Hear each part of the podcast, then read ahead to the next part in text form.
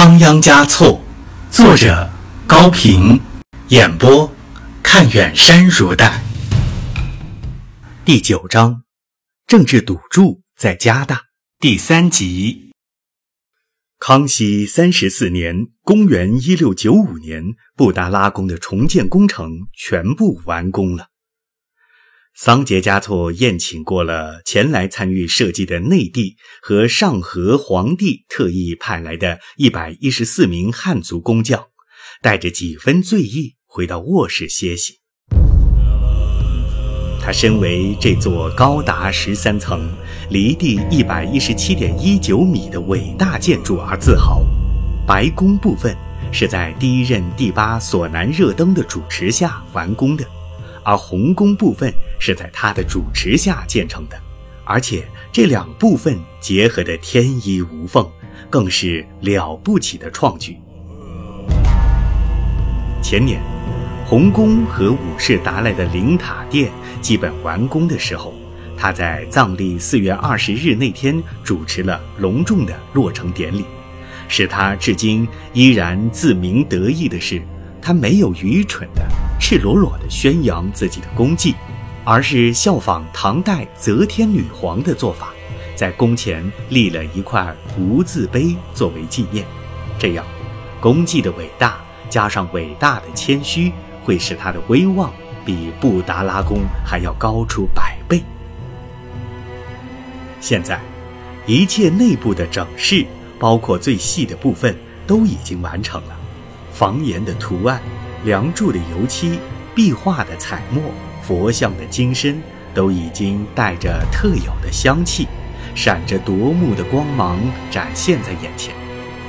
那最早的两座建筑物的废墟，作为松赞干布时代的象征的曲节主谱和帕巴拉康两所房子，也已经恢复了原样，整刷一新了。当然，钱是花了不少的。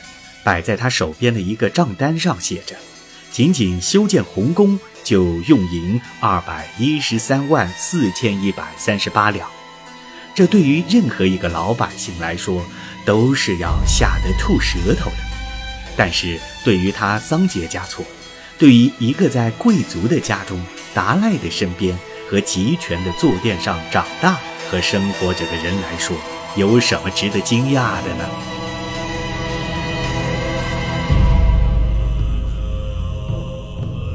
桑杰嘉措喝了几大口浓茶之后，神志清爽了许多，很快恢复了他那充沛的精力。他开始正式的巡视全宫，就像从头翻阅自己的作品。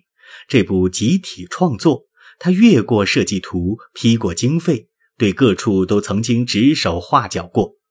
在他这个主宰一切的第八看来，宫前的无字碑上，尽管暂时无字。但实际上却早已刻上了桑杰嘉措的大名。巡视在进行着，桑杰嘉措始终走在最前面，后头是数不清的人群，他们的表情只有两种：庄严或者微笑。他们大都是他的亲信或者想成为他的亲信的人。落成后的布达拉宫，使桑杰嘉措最为满意的有三处，这三处都突出了他和五世达赖的特殊关系，也反映出他对五世达赖的报恩之心。一处是松格廊道，这是通往各个宫殿的必经之路，南墙上镶嵌着一双五世达赖的手印。如前所述，五世晚年把大权交给了他。又担心他威望不高，难以服众，便按下手模，当作命令，表示一切让第八桑杰嘉措代为行事，全体僧俗官员都要无条件的服从。这双手印就是桑杰的尚方宝剑。一处是思西平措，俗称措清鲁，即五世达赖灵塔殿的享堂，这是红宫里最大的宫殿。建筑面积有六百八十多平方米，有着记载五世达赖一生活动的壁画。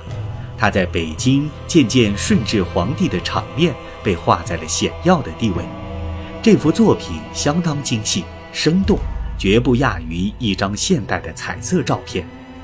顺治皇帝双手抚膝，端坐在龙椅上，全身向右方微侧，好像正在静听武士达赖谈论什么。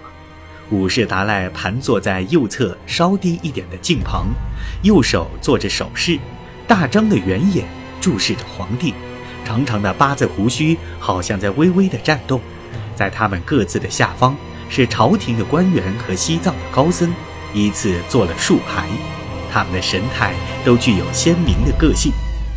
奉献食品和进献哈达的人们，在他们中间忙碌着，一派庄严而又亲切、和谐而又别致的气氛。这第三处也是最辉煌的一处，便是五世达赖的灵塔了。它是五年前开始建造的，分塔座、塔坪、塔顶三个部分。高达十四点八五米，塔身用金皮包裹着，共花费黄金十一万两，还镶满了数不清的珠玉玛瑙。修建这座灵塔的人们，当然不知道五世达赖早已圆寂，更不知道他的遗体早已用盐涂抹过，脱了水，在香料中干枯了。只是由于第八密不发丧。遗体才被秘密地存放起来，而没有进入这座豪华的灵塔。桑杰嘉措十分得意地走着，看着，不时地接受着人们对于宫殿和他本人的赞颂，内心感到极大的荣幸。忽然，从一个墙角边传出了哭声，哭声是那样压抑，那样凄惨，像石下的流水呜咽，像风中的枯枝嘶鸣。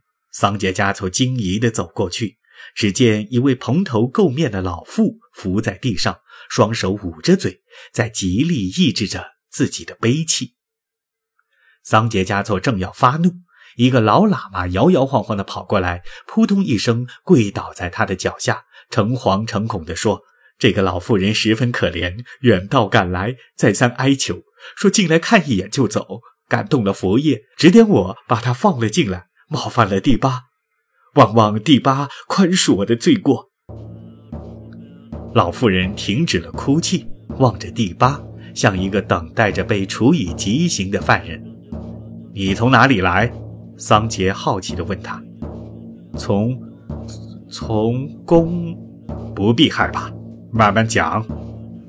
从工部地区，叫什么名字？噶玛。干什么来了？找我的儿子，怎么找到这里来？他，他就在这里。这里什么地方？伽马悲痛的答不上话来了，从地上爬起来，双手抖动着，指着墙上的壁画，热泪不停地淌着，像是无声的山泉。桑杰嘉措走进那幅壁画，上面描绘的是修建布达拉宫的真实情景。农奴们排着长长的队伍，扛着巨大的木料，背着沉重的石头，圈着腿，弯着腰向山顶爬去。大批的工匠在毫不怠慢地砌墙垒石。远处的江上，运载木石的牛皮船正在和风浪搏斗。伽马扑过来，指着壁画上画着的一个被砸死在台阶旁的农奴，喊了一声：“他就是我的儿子。”便再也控制不住自己，放声嚎哭起来。桑杰嘉措的脸色变得十分难看，有些擅长于查看上级脸色的人走上前来围住伽马，有的呵斥他赶快滚开，有的责骂他太不像话，有的用脚踢他，有的威胁说要把他投入布达拉宫外新建的监狱，那里面有水牢，因为潮湿生出了许多蝎子。后来制作鼓面的人皮，制作法号的处女腿骨，制作酥油灯碗的人的头盖骨，很多就是来自于那里。正在伽马感到异常恐惧的时候，桑杰加措挥手驱散了人们，对他说：“老人家，您应当高兴才是，您的儿子难得有这样好的升天机会，死在佛殿外，化在佛殿内。”福气够大的呀！是是，剩下我一个人可怎么活呀？为什么不让我先死？给他些银子。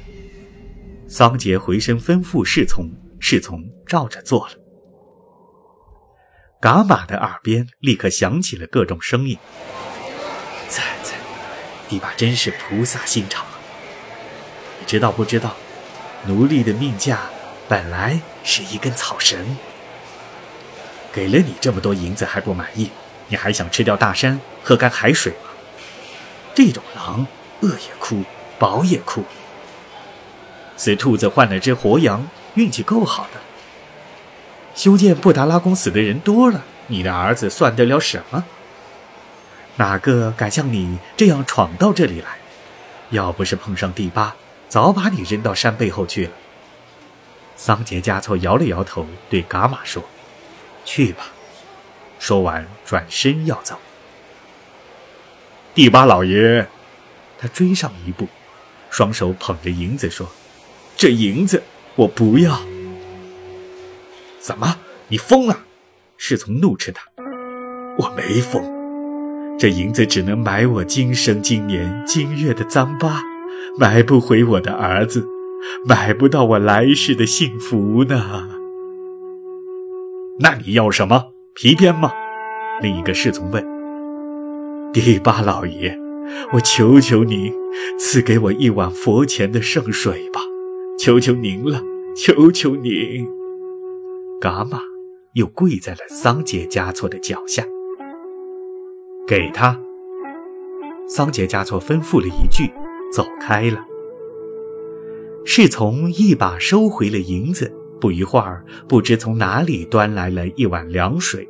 伽马如获至宝的张开从家中带来的皮口袋，像接珍珠一样的把水接了进去，混合着自己激动的泪水。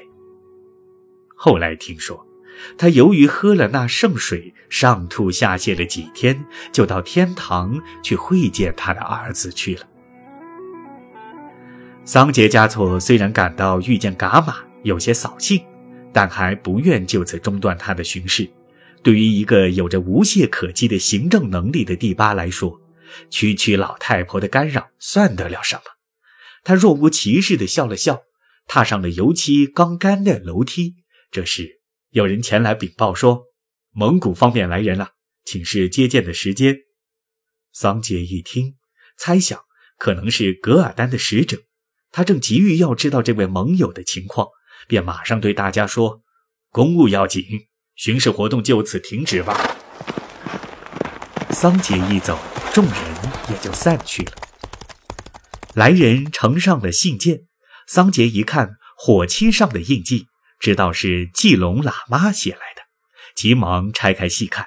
其中先是描述了噶尔丹的强大，接下去是特意转奉噶尔丹及所属臣民、教徒对于武士达赖和他本人的祝赞与问候，最后是季龙自己的请求。季龙知道，由于他在乌兰布通战役中出面替噶尔丹求和，使朝廷的大将军、玉清王福全上了当。已经得罪了皇帝，不宜于再留在噶尔丹的军中。他希望恩准他返回西藏。桑杰加措眼珠一转，这个能干的季龙啊，大概胆子变小了吧？他是怕再来一次乌兰布通战役而被朝廷捉去杀头吗？他在给季龙的回信上只写了一句话：“要回就跟噶尔丹的大军一起回。”